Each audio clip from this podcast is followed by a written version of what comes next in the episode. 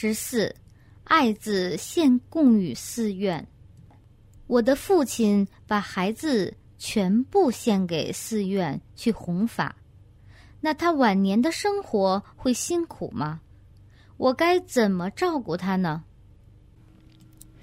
你父亲把孩子献供佛教，此功德将会佑护他生活幸福，不会辛苦，你不用担心。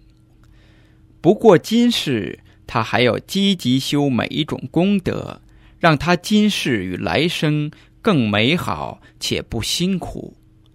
你自己也要努力弘扬佛法。此功德才能帮助你爸爸过上幸福的日子，生活不辛苦。